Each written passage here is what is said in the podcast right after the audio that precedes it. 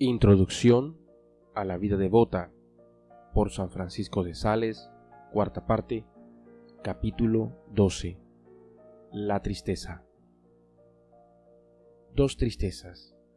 Dice San Pablo, existen dos tristezas, una provechosa que produce arrepentimiento y lleva a la salvación, la otra dañosa, la cual se siente es por motivos mundanos.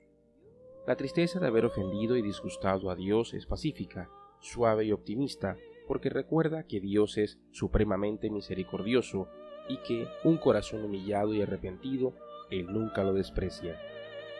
Pero la tristeza que se tiene por motivos mundanos es agria, amarga, desanimadora, ya que se siente es porque el orgullo y amor propio fueron ofendidos, porque se han tenido pérdidas materiales, etc.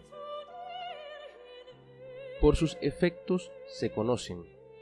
Se conoce si la tristeza es buena o mala según sean los efectos que producen en nosotros. La tristeza que produce arrepentimiento, propósito de comportarnos mejor en adelante y deseos de llenar nuestra vida de actos de amor de Dios es buena. Pero hay que tener cuidado con la tristeza mala, la cual produce desánimo, pereza, impaciencia, envidia y cólera.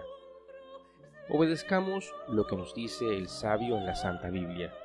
Echa lejos de ti la tristeza, porque la tristeza arruinó a muchos y no hay en ella provecho alguno. El espíritu maligno es triste y melancólico, y lo será por los siglos, y se esfuerza por obtener que nosotros estemos también tristes y melancólicos.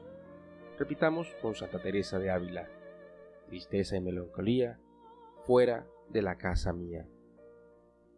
Como el invierno, la mala tristeza es como el invierno en ciertos países del norte, que con su nieve helada le quita a la tierra su vegetación y su verdor y mata a los seres vivientes que se exponen a sus terribles fríos. La mala tristeza quita el gusto por la oración, desanima para hacer obras buenas, llena de pesimismo el espíritu, disminuye la confianza en Dios y daña fuertemente la salud nerviosa y hasta la digestión. La tristeza hace que la persona envejezca antes de tiempo.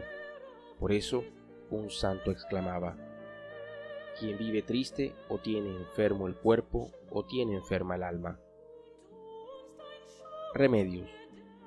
Filotea, alma que amas a Dios, si llegas a caer esta mala tristeza, dedícate a orar. Cantar, hacer obras de caridad en favor de otros, leer libros amenos y formativos, comulgar, hacer ejercicio físico, y procura ocuparte en trabajos útiles. Tienes que reemplazar los pensamientos y recuerdos tristes por pensamientos y recuerdos alegres, optimistas y agradables. Pregúntate, ¿qué gano yo con estar triste? Lo único que consigo es acortar mi vida, dañar mi salud y amargar la vida de los demás. Entonces, ¿para qué vivir triste? El mejor remedio. El apóstol Santiago dice, ¿alguien está triste? La oración es un poderoso remedio porque eleva el espíritu a Dios, que es la fuente de toda consolación.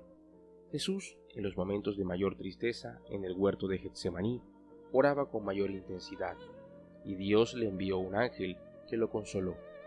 Repitamos en momentos de angustia la bellísima oración de Cristo en el huerto.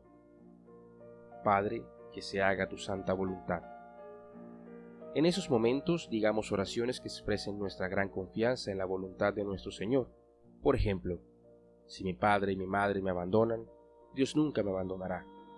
Si un ejército se enfrenta contra mí, no temo, porque Dios está conmigo. Los salmos han demostrado por siglos que son una ayuda admirable para alejar la tristeza. Hacer lo contrario. Cuando estés triste, procura hacer lo contrario de lo que te aconseja la tristeza.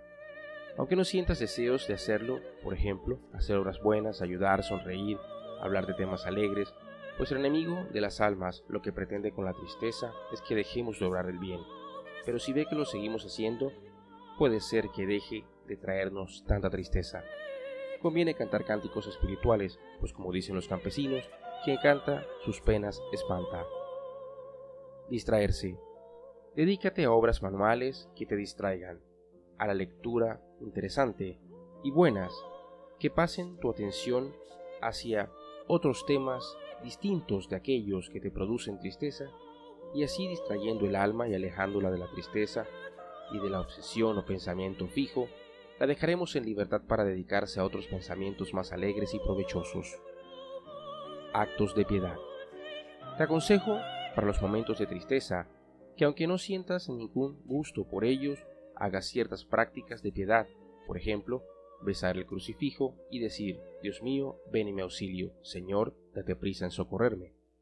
Levantar las manos al cielo y exclamar, Padre, en tus manos encomiendo mi espíritu. Repetir lo que dice el Salmo 114, Amo a mi Dios porque escucha mi voz suplicante. O aquellas bellísimas promesas del Salmo 33, Si el afligido invoca al Señor, Él lo escucha y lo libra de sus angustias. O, que tu misericordia, Señor, venga sobre nosotros como lo esperamos de ti. Las pequeñas mortificaciones consiguen consuelos de Dios. La Sagrada Comunión nos trae al autor de todas las alegrías, y el consultar al director espiritual puede disipar muchas angustias.